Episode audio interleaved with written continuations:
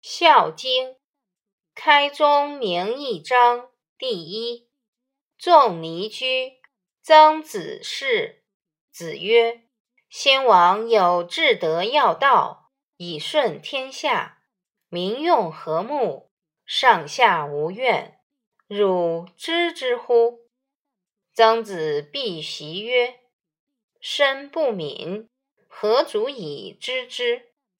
子曰。夫孝，德之本也，教之所由生也。父作，无欲辱，身体发肤，受之父母，不敢毁伤，孝之始也。立身行道，扬名于后世，以显父母，孝之终也。